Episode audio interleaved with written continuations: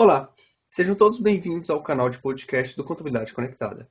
Hoje é a estreia da série Ciência Aberta.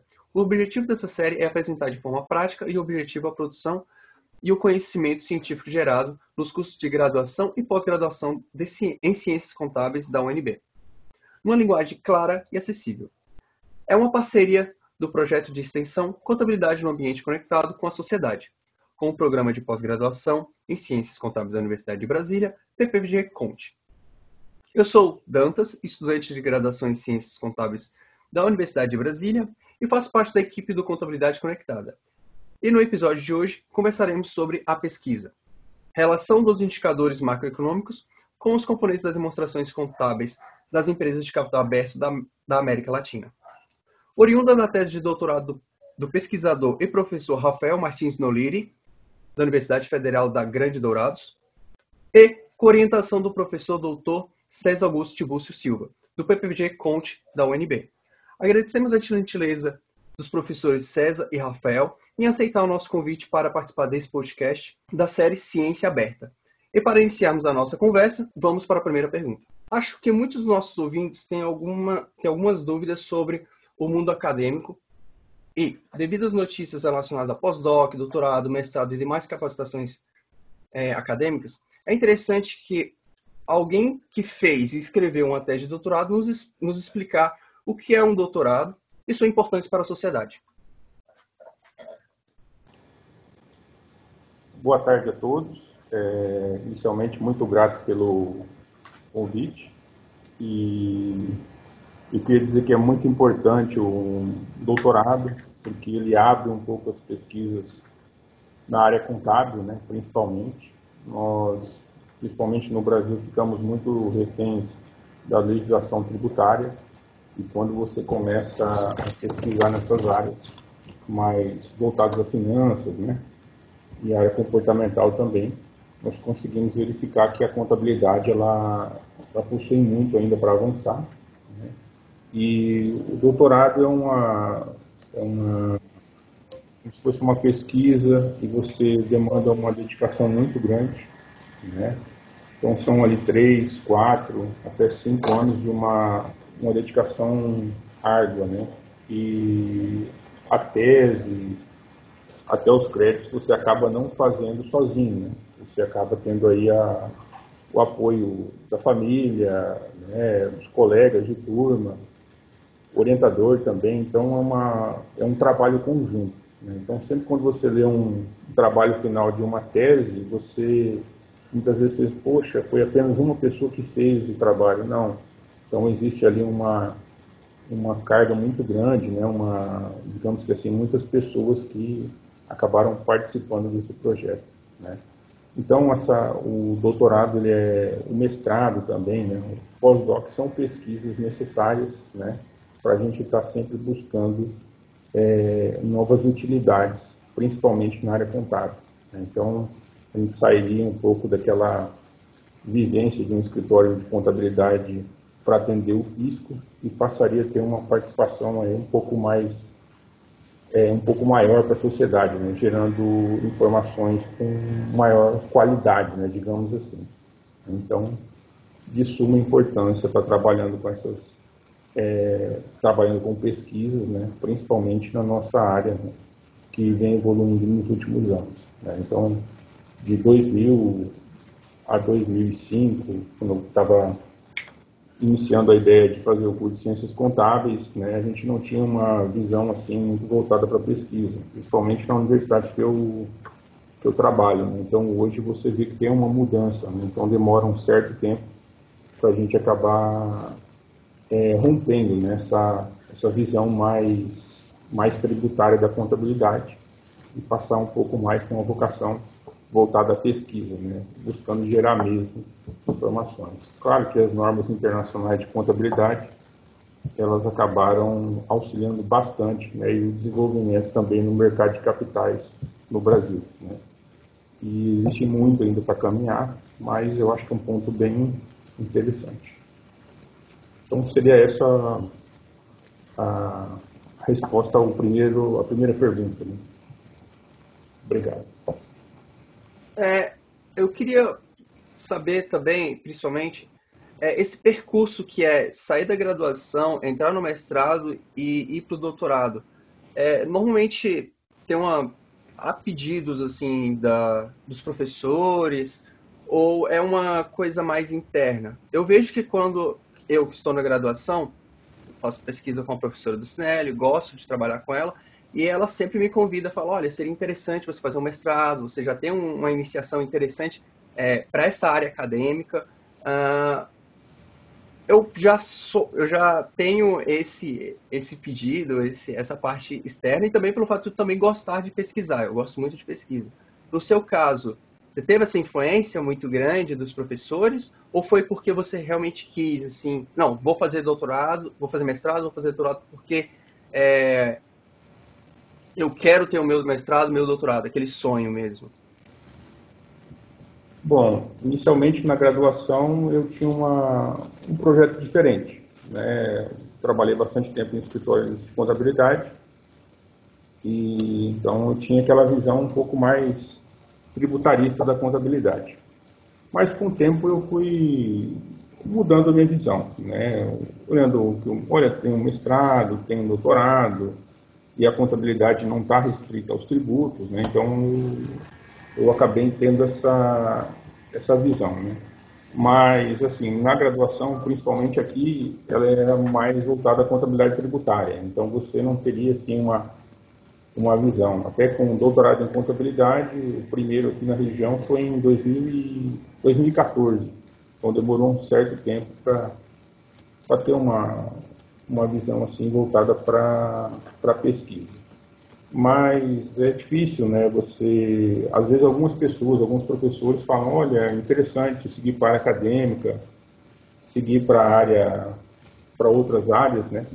Mas eu, eu tenho a seguinte visão: eu acho que o aluno tem que tentar encontrar o que pode fazer ele feliz, né? porque é uma coisa muito difícil, né? Você vai dar uma opinião para um futuro, né? E é um pouco complexo, né? Então você tem que passar pelo menos uma experiência, né? Às vezes, olha, seria interessante, mas eu acho que é uma decisão muito difícil, né? De a gente acabar tomando. Então é uma coisa única e demanda você, como se fosse uma tese, você uma participação muito grande das pessoas que estão próximas de você para você tomar uma decisão bem interessante.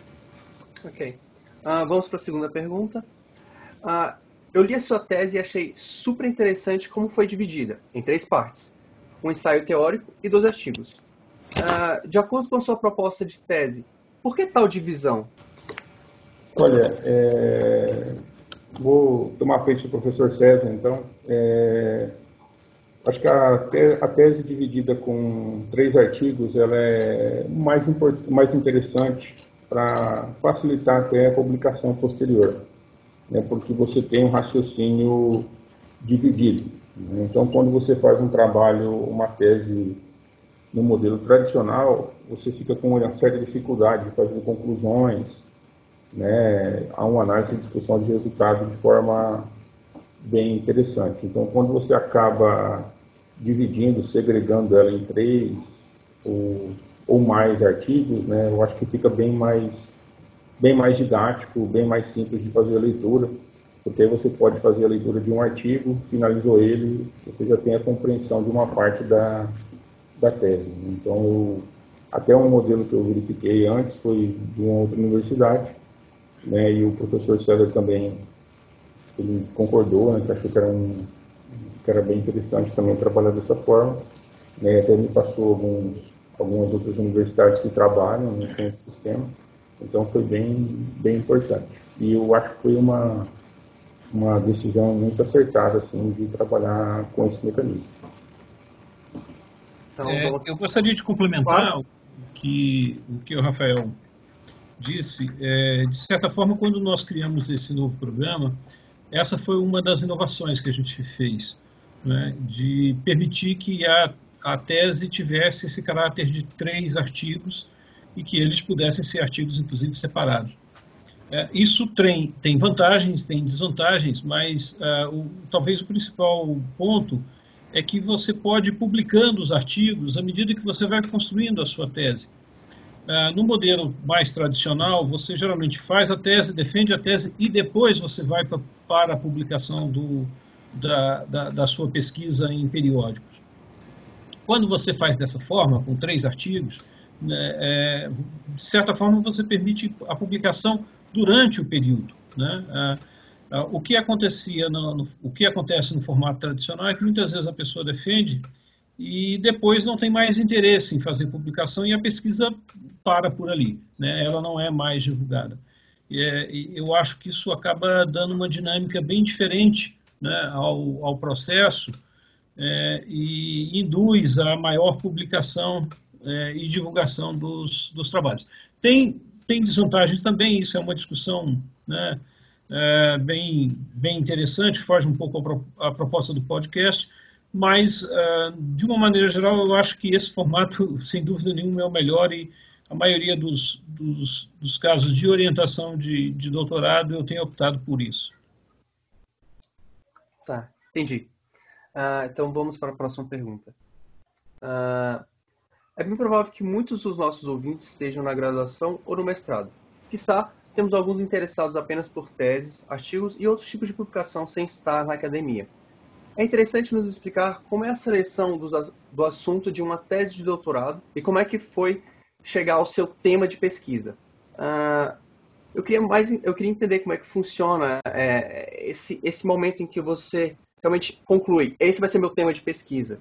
E o outro ponto é, foi algo que surgiu do nada durante uma pesquisa ou foi uma sugestão de um, do professor César ou mesmo de você, Rafael? É, então, inicialmente, né, a primeira pergunta, é, basicamente, é, o tema da, da tese foi o professor César que acabou encontrando uma, uma, uma sugestão de pesquisa bem interessante, né? Então, na área de finanças, eu confesso que eu estava com, tava com muitas dúvidas e iria trabalhar com retorno acionário, alguma coisa nesse sentido. Então, a sugestão que o professor acabou repassando foi muito importante né, para seguir com essa linha de pesquisa. Então, todo o crédito da escolha é do professor César. E quando eu entrei, entrei no programa de pós-graduação, é, o meu tema de projeto era ou voltado à auditoria, né, mas é uma coisa que vai que você vai amadurecendo com o tempo. Né? Então, você faz uma disciplina, fazer outra disciplina e às vezes surgem algumas ideias muito interessantes e você acaba, poxa vida, eu, eu quero trabalhar nessa área. Só que uma, até um problema que eu sempre é, acabava encontrando seria as informações, né, a disponibilidade de dados para estar trabalhando com a tese. Sim. Então, era sempre uma preocupação. Nossa, gostei desse tema, mas eu não sei se eu vou ter uma, uma quantidade de informações interessantes. Né? Então, sempre eu tinha essa preocupação. E aí, quando o professor César me passou essa sugestão, eu a primeira coisa que eu fiz foi verificar a disponibilidade de informações que eu encontraria disponível né, na, na Reuters né, ou também em sites oficiais né, do, dos governos federais. Então foi bem interessante essa sugestão mas eu sempre tinha essa preocupação né, com, com as informações. Será que eu vou conseguir esses dados? Então foi um ponto bem importante. Então todo o crédito dessa, desse tema de pesquisa é do professor César. Então, é, eu, ah. Geralmente, é, por ter experiência em orientação, já tem, tem bastante orientação, seja graduação, mestrado, doutorado, é, eu acabei ao longo do tempo, criando uma espécie de lista de potenciais temas. Né? E, e, quando aparece um aluno que não tem tema, geralmente eu, eu apresento algumas dessas sugestões. E, e o caso do, foi o caso do Rafael. É, só que uh, o, o, que, que acontece? Às vezes você mesmo tem dúvida se aquele tema é um bom tema. Né? E durante toda essa fase de elaboração, a gente sempre ficava discutindo tem certeza que quer isso mesmo? É, bom, a, até um determinado momento que a, que a pesquisa adquiriu né, é, uma, um mandamento próprio, aí já não tinha mais como perguntar, né, tinha que ser aquilo mesmo. Mas, então tem essa lista, né? Você passa esses diversos temas e dentro dos diversos temas o Rafael optou por esse, né? Que era fazer essa ligação de, da macroeconomia com o desempenho das empresas, né? O desempenho micro ali. Ah, entendi. É um você tenta salvar, se ajuda os alunos no desenvolvimento das teses. Não, é super interessante, ajuda muito. Principalmente eu que estou no, no, no, TCC, vou fazer o TCC, ainda há algumas dúvidas sobre qual tese fazer realmente. Há, e há muitas possibilidades. E quanto mais você está na graduação, você vai estudando mais temas, você fica com um leque ainda maior. Num doutorado deve ser ainda pior, porque é uma tese mais, é, mais consolidada, né? Então, mais complexa. Não, ok. Obrigado pela resposta. É, vamos para a próxima pergunta. É, na leitura da, da tese, a sua justificativa ficou muito claro que não há muitas pesquisas relacionando os indicadores macroeconômicos aos componentes das demonstrações contábeis em si. É, como foi feita principalmente na América Latina, é, não há tanto retorno, so, há mais pesquisas sobre retorno acionário em si. Eu não entendi o porquê. Uh, uma das possibilidades seria mais interessante por via de investimentos em ações ou para usos de valuation. E como você mesmo fala em sua tese, há uma grande importância para os gestores das empresas saberem como lidar com os indicadores macroeconômicos de maneira prévia. Então, seria um gap, uma falha uma falta de interesse nas pesquisas das empresas para fazer esse tipo de pesquisa com os componentes das demonstrações contábeis. É, outra coisa, é, saberia o motivo de ter poucas pesquisas em relação aos componentes das demonstrações contábeis? Eu queria ficar mais. Foi um, uma dúvida que me surgiu quando eu estava lendo isso na sua fundamentação do ensaio. Poderia responder isso, Rafael? Sim. É... Inicialmente, né, o, o primeiro tópico é quanto ao retorno acionário. Né? Então, a maioria das pesquisas hoje, o foco seria voltado ao retorno acionário. Né? Então, o mercado de capitais se o investidor ganha dinheiro, né, a contabilidade tentar justificar esse ganho ou essa perda, né? Então, é bem interessante essas, é, essas pesquisas voltadas ao retorno acionário. Mas, é, a gente tentar pesquisar alguma coisa diferente, né, o impacto da macroeconomia, principalmente no, nas demonstrações contábeis, ele é fundamental por quê? Porque é uma área ainda que carece de pesquisas, né? Então, você tem lá uma é, o retorno acionário, diversas pesquisas que retratam o assunto, análise fundamentalista, análise gráfica, enfim, outros fundamentos para estar tá trabalhando. E a gente perceber assim, o impacto da macroeconomia, especificamente na contabilidade, né, nas demonstrações contábeis, ela é muito interessante. Né? E por que, é, por que é muito importante é, verificar isso junto aos é, aos gestores, aos investidores, porque eles conseguem mensurar, né? Olha, o que, que vai acontecer com os indicadores contábeis, né? Ao, é, os indicadores de o retorno acionário, né? A liquidez da empresa, né? Será que ela vai continuar solvente ou não? Então, todos esses esses fundamentos, né, eles precisam ser abordados, né? Então, é, é uma visão importante porque ela não faz aquele pulo, né? eu vou buscar a macroeconomia direto no retorno acionário. Então, basicamente, nós estamos dizendo que a macroeconomia ela também passa pelos indicadores contábeis, e isso é mais nítido ainda nos últimos anos com as normas internacionais de contabilidade. Um exemplo interessante aí foi o, os demonstrativos contábeis agora na época do Covid, né, que o assunto ficou bem interessante, o impacto macroeconômico, né, o preço do petróleo, por exemplo, né, o dólar o efeito nas demonstrações contábeis é muito grande, né?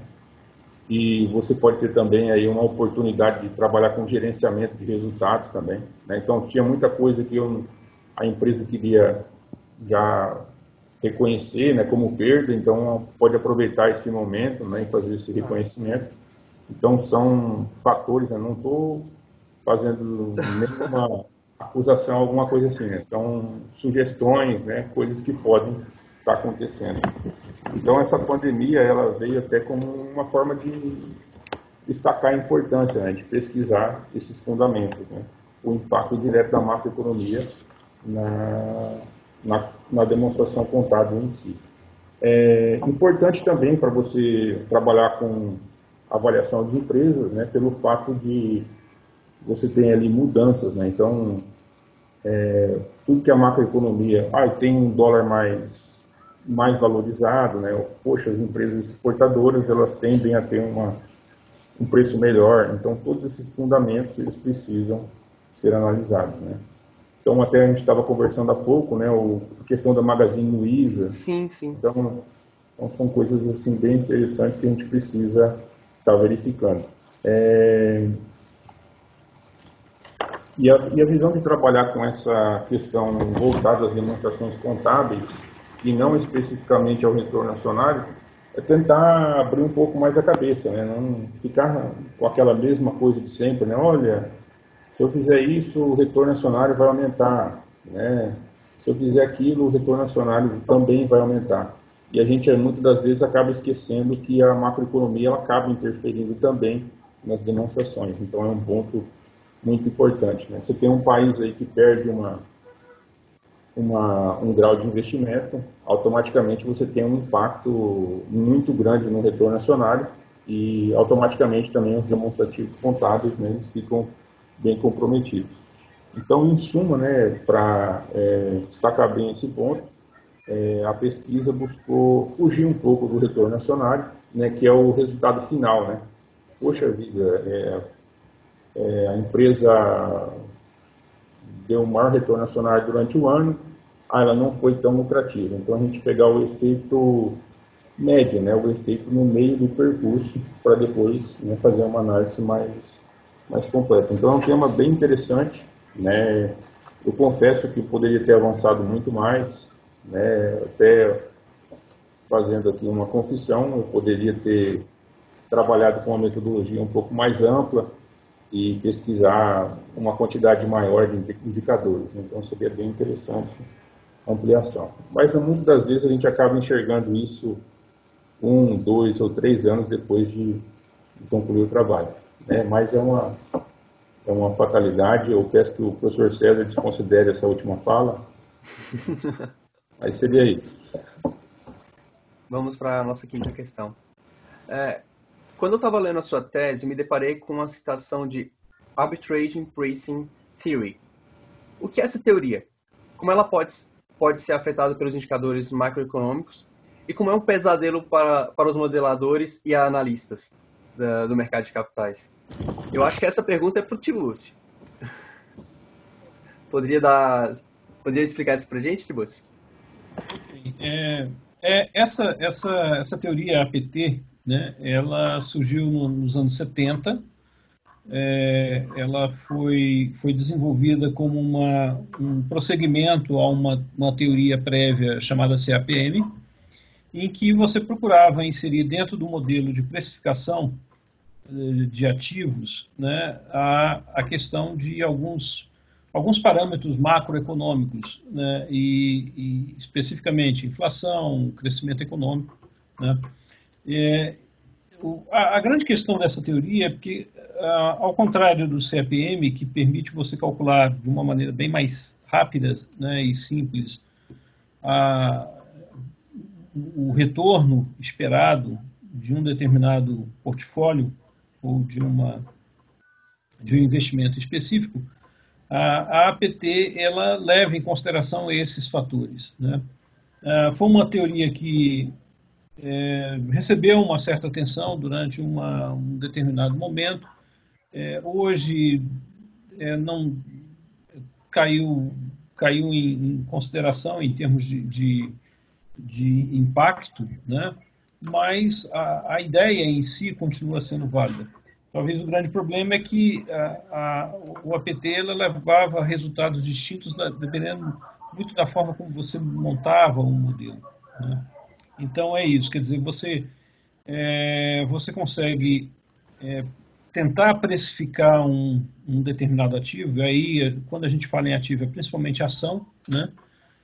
É, a partir de, de variáveis, inclusive variáveis externas à empresa, né? No caso, crescimento PIB e inflação.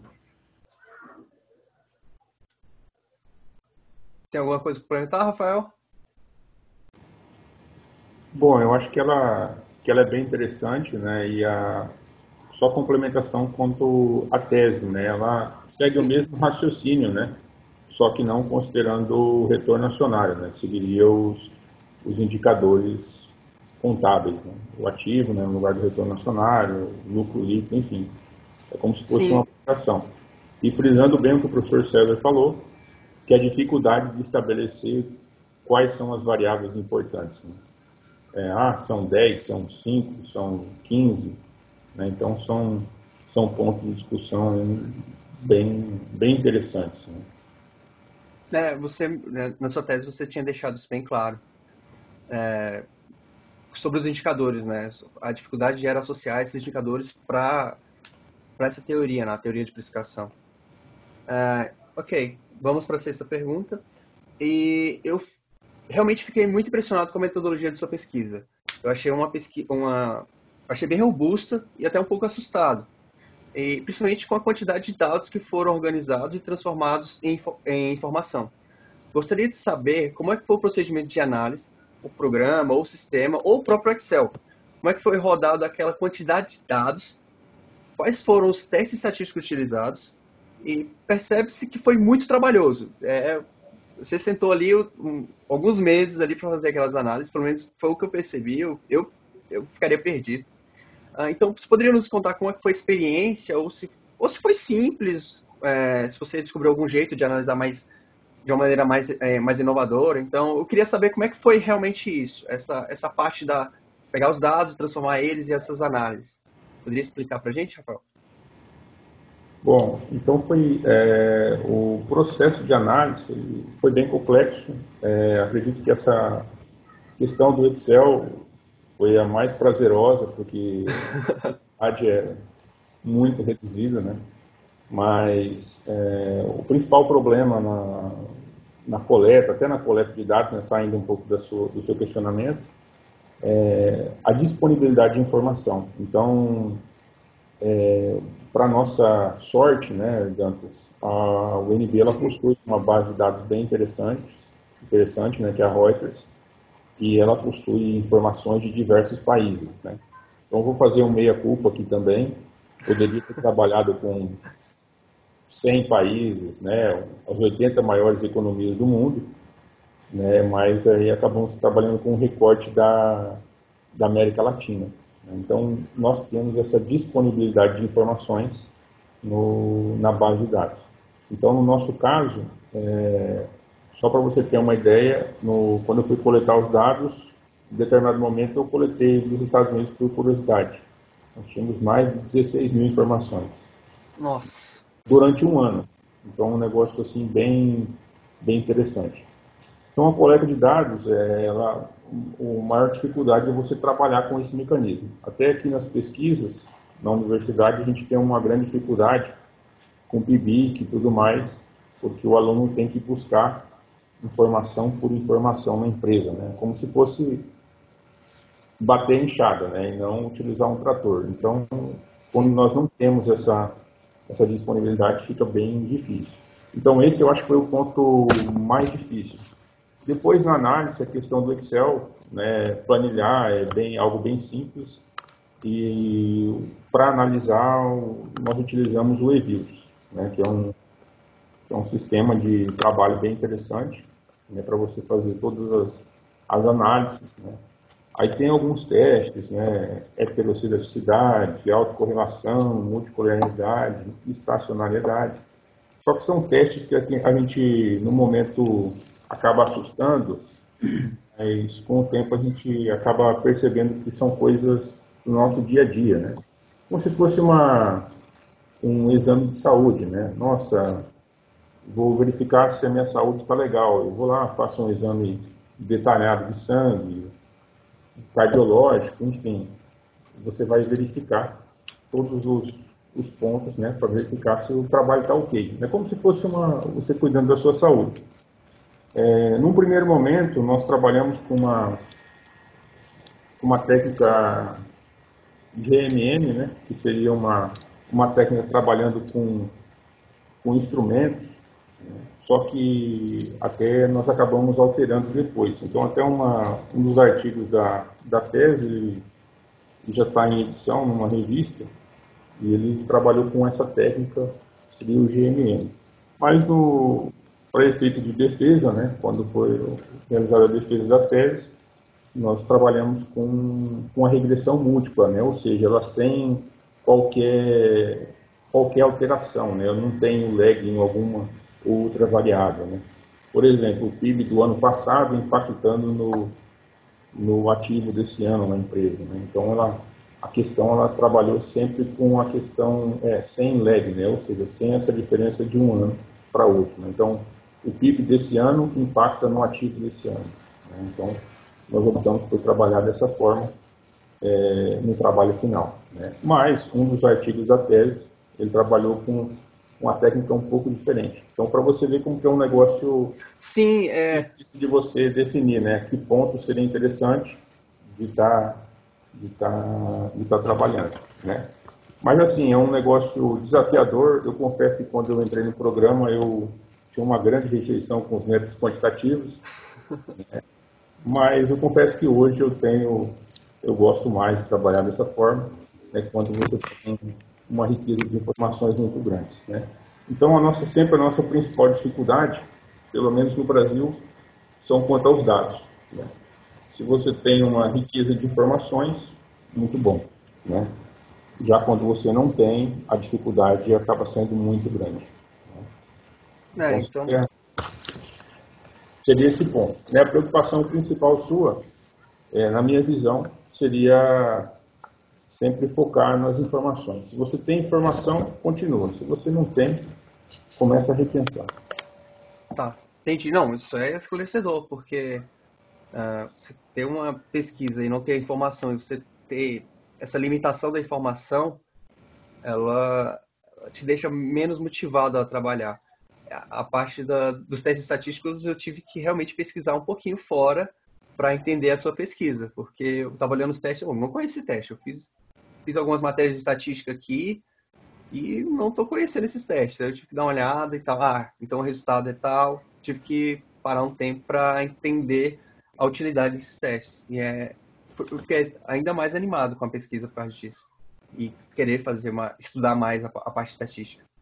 É, então vamos para. Eu deixa eu fazer Sim, uma observação pode, claro. Né, com respeito a essa pergunta. Eu acho que ah, no corpo da sua pergunta tem duas palavras que são importantes e que, de certa forma, explica a tese doutorado, uma tese de doutorado.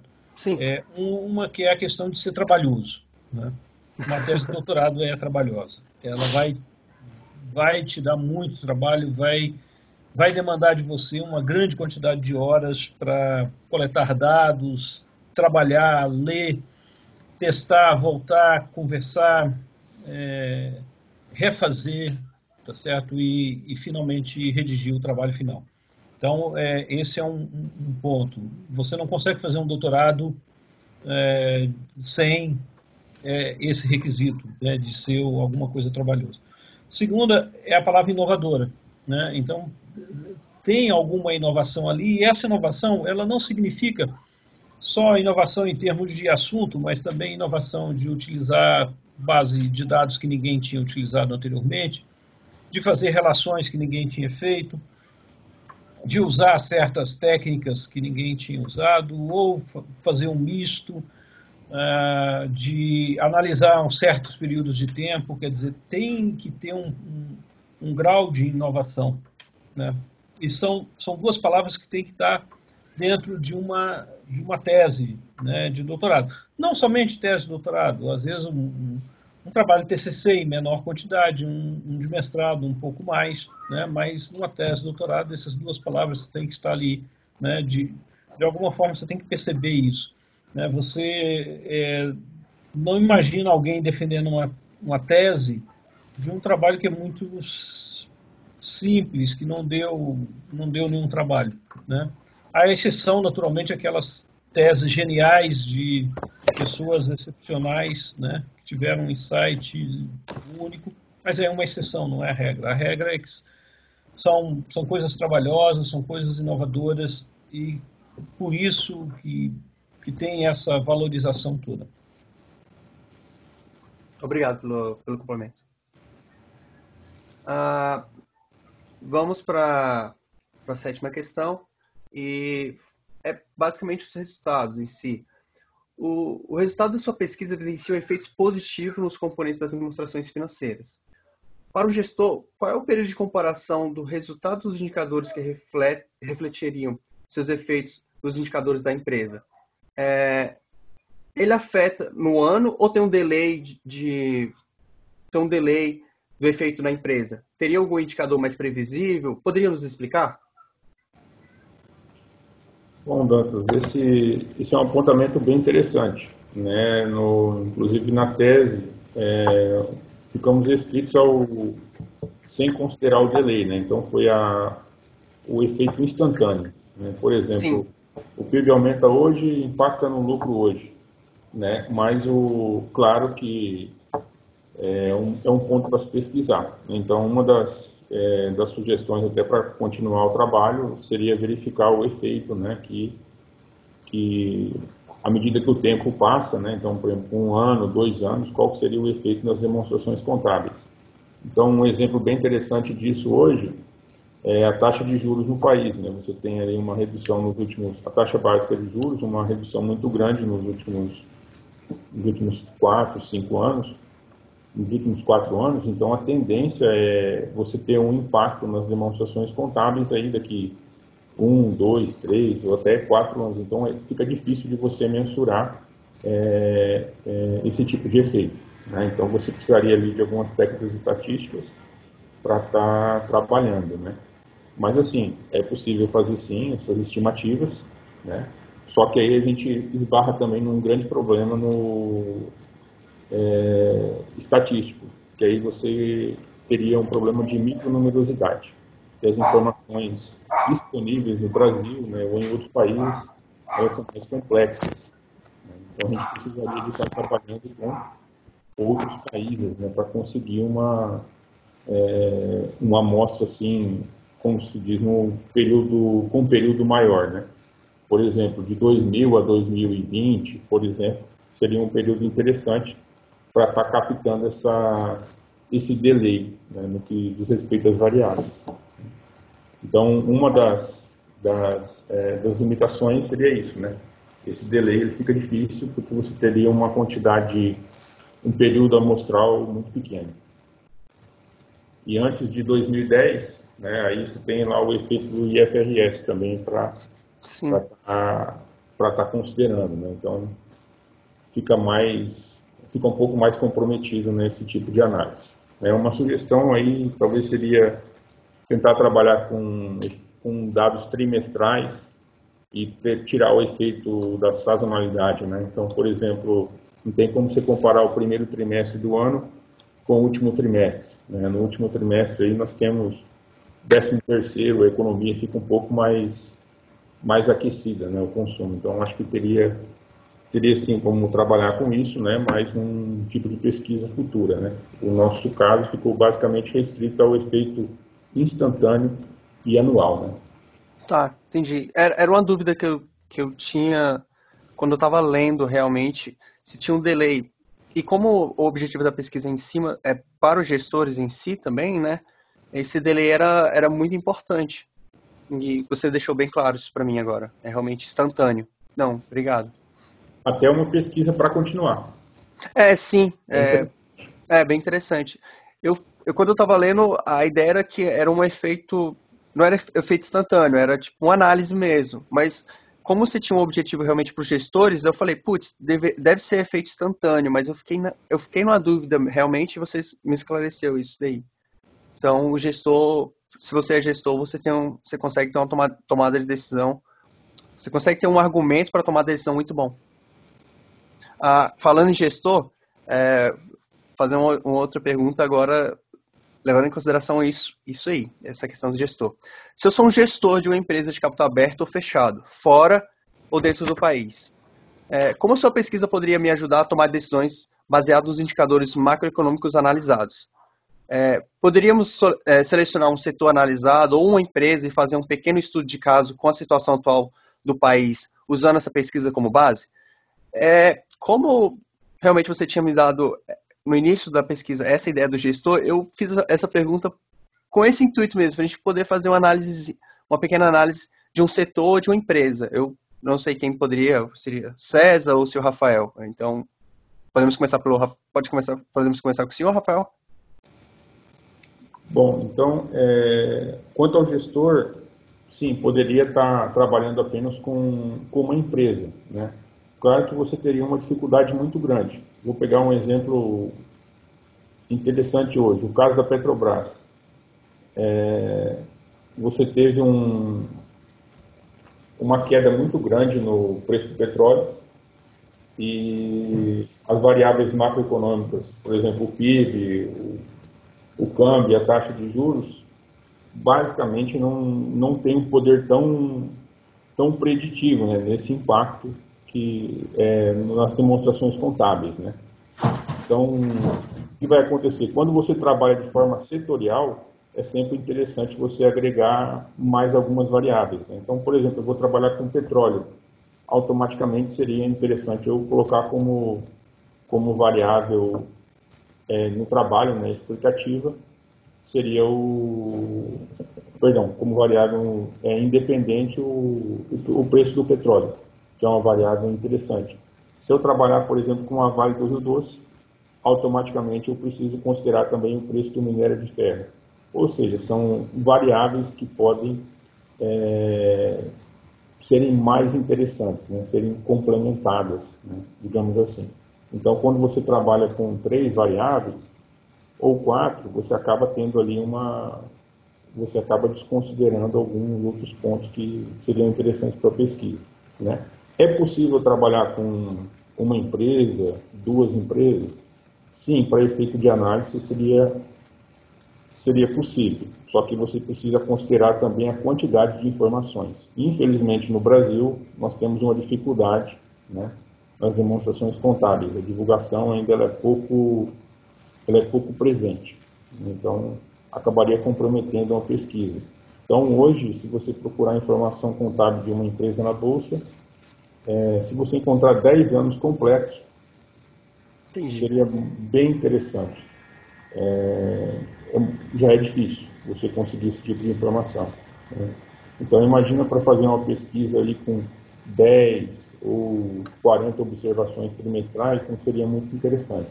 Então, seria interessante você conseguir uma quantidade maior de informações. Né? Mas é possível, sim, fazer essa pesquisa setorial, só que tem um problema também. Você separar um setor fica muito difícil, porque o caso o Magazine Luiza, por exemplo, ela é uma instituição financeira, é uma, ela é um varejo, fica difícil de você conseguir classificar bem essas empresas, né? Porque no Brasil, né, no exterior também, mas no Brasil é muito forte isso nessa questão de todas as empresas também trabalharem como instituição financeira. Né? Então é um ponto aí bem bem interessante, porque é lucrativo, né? o setor mais lucrativo no país, né? então todo mundo quer participar. Né? Então é um ponto aí que acaba dificultando, né? Poxa, de que forma eu vou classificar essa empresa? Então uma grande dificuldade né, do, do, trabalho. Mas sim é possível né, utilizar alguma técnica estatística para analisando sim, né, auxiliando o gestor. Mas aí seria interessante com dados trimestrais, porque a resposta, né, o gestor ela é mais rápida. Ou até com dados mensais. Tem uma técnica que eu até fosse começar a tese hoje, eu ia utilizar ela. Seria o MIDAS, que você pega e utiliza informações diárias, por exemplo, do dólar, e o impacto que ela tem numa variável trimestral. Então é bem, é bem interessante. Você trabalha com, com, com uma quantidade de informações maior e ao mesmo tempo acaba melhorando os resultados da pesquisa. Salvo me engano, o professor Otávio hoje está trabalhando com, com essa técnica. Até ele passou uma, uma sugestão uma vez para estar tá trabalhando com, com, essa, com essa técnica. 2019, falou isso aí. É aquela informação que é, se você soubesse um pouquinho antes, né, você já estaria lá, putz, teria economizado, teria feito análise ainda melhor, né? Bom, seria uma possibilidade sim, né, para considerar seria, seria interessante, né? porque ela é uma técnica um pouco melhor, né? uma técnica nova, né? mas, mas ela, como tudo que é novo, né? possui limitações, mas também possui é, qualidades, né? novas qualidades, então seria, seria esse ponto interessante. Então pode trabalhar sim com, com esse tipo voltado a uma empresa né? ou setor, ou setor empresarial. Claro, considerando essas limitações. É difícil de separar um setor e precisamos também considerar mais variáveis macroeconômicas. Vou trabalhar com Petrobras, considero uma variável macroeconômica, né, o petróleo. Vou trabalhar com uma empresa do varejo, de repente eu preciso considerar aí uma outra variável macroeconômica, né? Atividade econômica, né? Ou setor de serviço, eu preciso também considerar outras informações. Né? Então, o trabalho ficou mais restrito apenas às três variáveis macroeconômicas, porque a, possui um impacto né, no, em diversos setores. Né? Mas quando eu vou mais específico, eu preciso de um, de um trabalho mais, mais detalhado. Né? Como se fosse um exame de saúde. Você detecta um, um problema no coração, aí você vai exigir uma, um novo exame né, para verificar e entregar um diagnóstico um pouco mais preciso, né, digamos assim, para tomar a decisão. Não, ótimo, não, muito esclarecedor. Eu estava muito, eu quando estava lendo a pesquisa, eu, fiquei, eu me coloquei na carapuça do, do gestor, né? É, como é que isso daqui pode me ajudar? E durante a leitura ficou cada vez mais claro a possibilidade de, de auxílio. Principalmente quando você vê uma situação econômica, você, putz, a minha empresa está nesse setor, então possivelmente vai reagir dessa maneira. Então, eu fiquei muito pensando nessa, nessa possibilidade. Já levando em consideração isso, vamos para a nossa, para nossa nona questão, que foi no, no artigo 2, né, na pesquisa Influência de variáveis macroeconômicas nos componentes das demonstrações contábeis empresariais da América Latina por setores empresariais, que foi um que eu percebi. É, foi notado que as características de alguns setores tornaram a análise mais complicada, devido aos seus dados ou características do setor. Poderiam, poderiam informar os setores mais complicados? Uh, algum que imaginava que o resultado da hipótese fosse um, mas resultou em outra coisa? É, poderia nos esclarecer esse ponto? Bom, é, nesse segundo trabalho, né, nesse, no, na verdade seria o terceiro artigo, né? Sim, do... sim, terceiro artigo, mas segundo, é, segundo ele artigo. fala sobre o, os setores. Então, nesse caso, é, o principal ponto, assim, que limitador seria a quantidade de informações. Né? Então, é, teria ali 100, 150 observações, e o ideal seria ter uma quantidade um pouco maior. Né? Também seria interessante. Mas, comentando os resultados, é, tem até um, algo bem interessante que até fica difícil de compreender, né, o, o efeito do PIB no lucro das empresas de utilidade pública. Né? Por exemplo, aumenta o PIB, automaticamente precisaria ter um impacto no lucro da, dessas empresas de utilidade pública. Né? No caso, água, né, saneamento básico e também energia elétrica. Então, não foi percebido, não ficou confirmada essa hipótese na pesquisa. Eu acho que isso aí é até um pouco esquisito, digamos assim, né, acontecer esse, é, esse resultado. E um outro ponto também interessante, interessante né, que seria a taxa Selic. Né, ela não possui efeito no lucro das instituições financeiras. Né? Então, por exemplo, você tem uma taxa básica de juros, mas o lucro dos bancos, né, ele não acaba não sendo afetado por essa variável. Né? Então, você tem ali uma taxa que dificilmente consegue explicar. Então, essa, essa questão da taxa de juros acaba não, não impactando né, o lucro dos bancos, o que era muito esperado. Né? Poxa, à medida que aumenta a taxa de juros, eu tenho um aumento do lucro das instituições financeiras. À medida que ela tem uma queda, as instituições financeiras possuem uma queda né, na lucratividade. E é o que vem se confirmando nos últimos anos no país. Né? À medida que a taxa de juros vem caindo, as instituições financeiras vêm ganhando, é, divulgando lucros maiores, né? Então é uma, é uma coisa assim que não, não era esperado, né? Eu até fiquei surpreso com o resultado, mas você vê que provavelmente nessas taxas praticadas nas instituições financeiras, é, elas estão descoladas da taxa básica de juros, não só da brasileira, né, mas dos outros países latinos.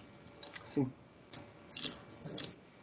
É, e com isso a gente encerra as, a, as perguntas em si. É, eu gostaria de deixar as palavras finais para cada professor. Inicialmente, é, agradecer realmente a presença de todos aqui, dos dois professores. Vocês estão abertos às suas dedicações aí. Bom, então, é... novamente eu queria agradecer ao professor César por ter suportado durante essa realização dessa tese. Né? Eu acho que foi um, um dos trabalhos mais difíceis né, de suportar o orientador, então um negócio bem orientando, né, desculpa, bem importante, mas é, eu sou muito grato pela paciência de sempre e, e a compreensão. Foi um, um, período muito bom, aprendi muito, né? E ao mesmo tempo é uma dedicação, né? Você precisa de uma é, de um apoio muito grande, né? Não só da família, mas de todos, né? Então até na universidade a nossa turma foi muito bem unida é, muita gente ajudando é, e sem esperar algo em troca, que isso é muito importante, né? Você não não ficar fazendo uma permuta, né, no, durante o doutorado, mas sempre ajudando. Então tenho amizades que ficam, né, para sempre. E o doutorado foi muito importante também. E a gente passa a ver né, a universidade de outra forma. Né? Então, quando você faz um doutorado em uma grande universidade, a gente acaba aprendendo bastante. E, novamente, né, eu quero agradecer também a professora, é, a professora Lucinelli, que também, uma grande amiga também, que fiz um doutorado, né, professor Alex também, né, da, professor do quadro UNB, e o professor César também, né, que sempre, sempre acabou me ajudando bastante, e o principal, né, tendo paciência para conseguir realizar o trabalho final. Então, meus sinceros agradecimentos. Obrigado. Professor Tibúcio? É, bom, é, a gente sempre tem histórias para contar né, dos, dos orientandos e, e a, a, acredito que os orientandos devem ter milhares de histórias para contar do, do orientador. Né? é engraçado que a gente às vezes esquece algumas coisas que aconteceram com essa relação de orientação, mas nem todas, né? O, o Rafael foi a primeira defesa de, de doutorado do programa, né? Então é o, a, a, tese número um desse desse programa do PPG Conte. E, e ele era um desorientado, né? Ele deve lembrar dessa história porque quando foi feita a seleção não foi designado nenhum orientador para ele, né? por uma série de razões. Aí é outra história. Ah, e no final eu, ele procurou vários, vários professores e eu acabei aceitando a orientação numa decisão muito sábia, porque foi uma orientação bem, é, bem tranquila, foi uma, uma honra ter, ter ter feito essa orientação, né? E não só pelo fato de ter sido a primeira defesa, mas por todo o processo, por todo, né, por ter conhecido e ter é, ter tido essa essa oportunidade, né? Eu acho que antes de qualquer coisa foi uma oportunidade para mim, como como professor, ter é, feito essa essa orientação. Né? Eu acho que eu tive eu tive bastante sorte de, de ter tido essa sábia decisão né, é, de, da, da, escolha de orientação.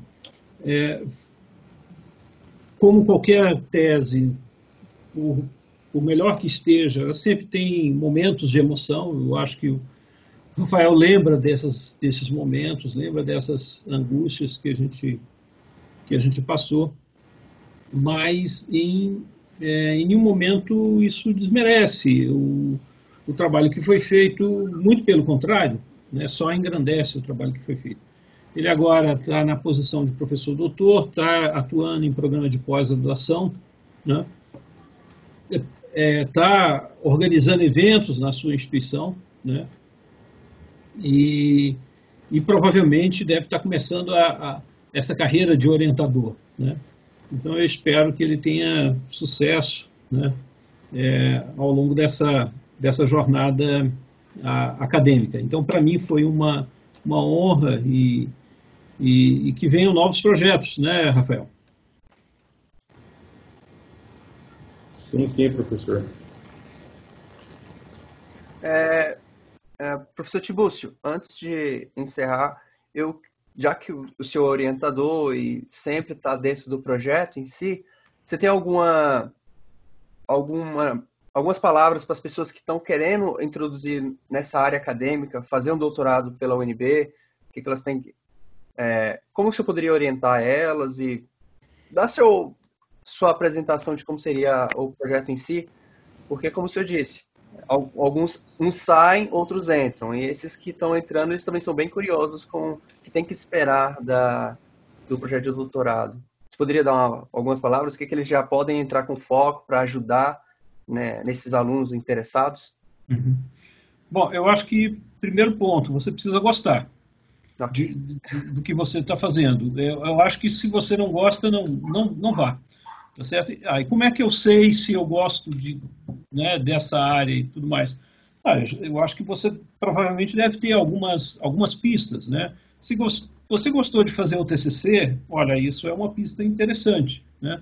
Se ao longo do seu curso você gostou de fazer pesquisas, de fazer trabalho, você é uma pessoa curiosa, né? como você você foi na disciplina de avaliação de empresas, né? Sim. né?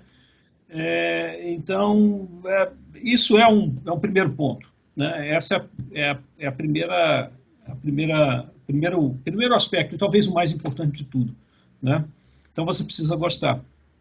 Hoje, cada vez mais, é, é mais comum a pessoa sair da graduação e já ir direto para o mestrado. No, no passado não era tão comum.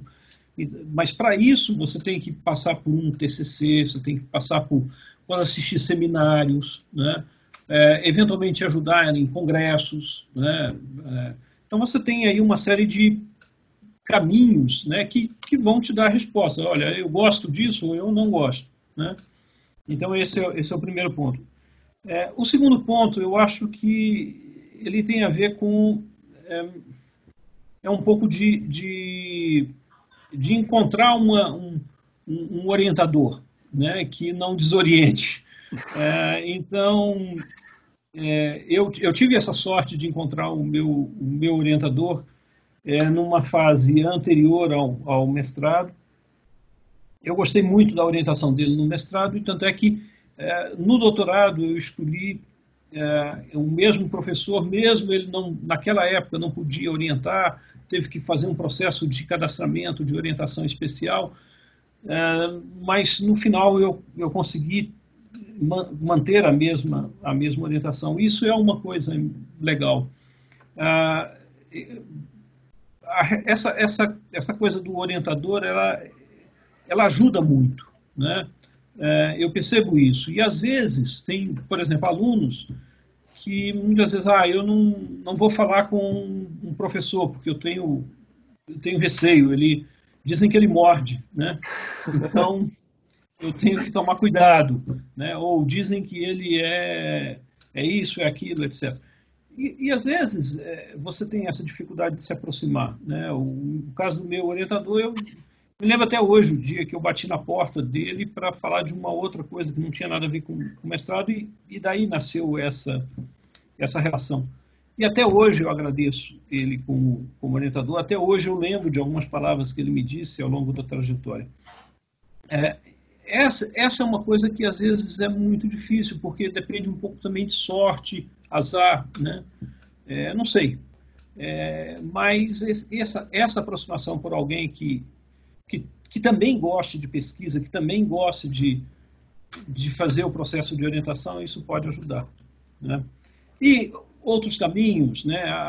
Olha, você tem que ter curiosidade acadêmica, você tem que uh, querer sempre estar estudando, né? É, isso é importante, querer aprender, né? É, no fundo, a vida da gente é o aprendizado, né? Porque no momento que a gente perde a vontade de, de aprender, então esse é o momento da gente despedir do mundo, né? E encerrar a nossa missão aqui. É, essa é a função que a gente tem, de ficar aprendendo, né? E sempre buscando coisas novas, é, ter entusiasmo. Uma das lições que eu, que eu aprendi no meu doutorado foi de um professor que era um professor antigo, né, é, e que estava estudando métodos quantitativos. Aquilo me impressionou profundamente, né, e, e eu tinha uma visão, é, uma visão desse professor e essa visão mudou completamente. É, hoje eu, eu admiro profundamente esse, esse professor, ainda é vivo, né, porque ele teve essa essa humildade de, olha, eu vou aprender é, essa área que eu não conheço. Né? Então são essas coisas. Isso na verdade dá um, outro podcast, mas sim, dá realmente. Mas que, mas começa por aí, é, a, a, paixão, né, pelo, pelo, é, pelo assunto, né, é, é, e, e essa coisa de, de, de ter a possibilidade de encontrar alguém que também tem essa paixão que possa ser o seu orientador de acadêmico.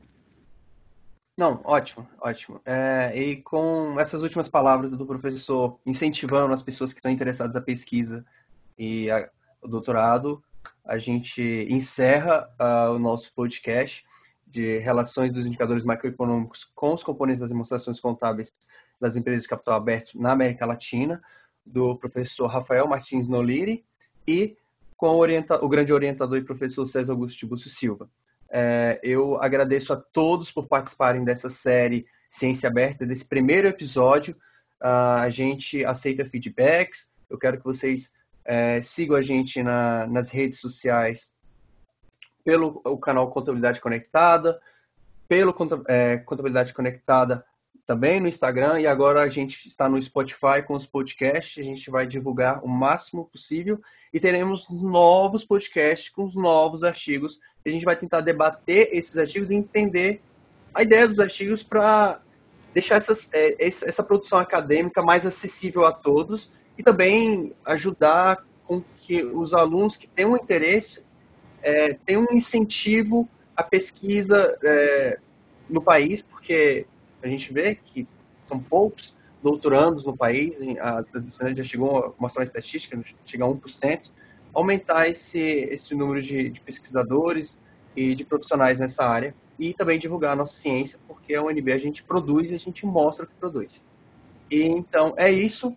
Muitíssimo obrigado a todos presentes. Eu quero agradecer o Tibus novamente, ao professor Rafael, a Ducinelli e a todos que estão ouvindo nesse momento e muito obrigado e encerramos por hoje. Tchau, gente, até uma próxima. Obrigado, professores.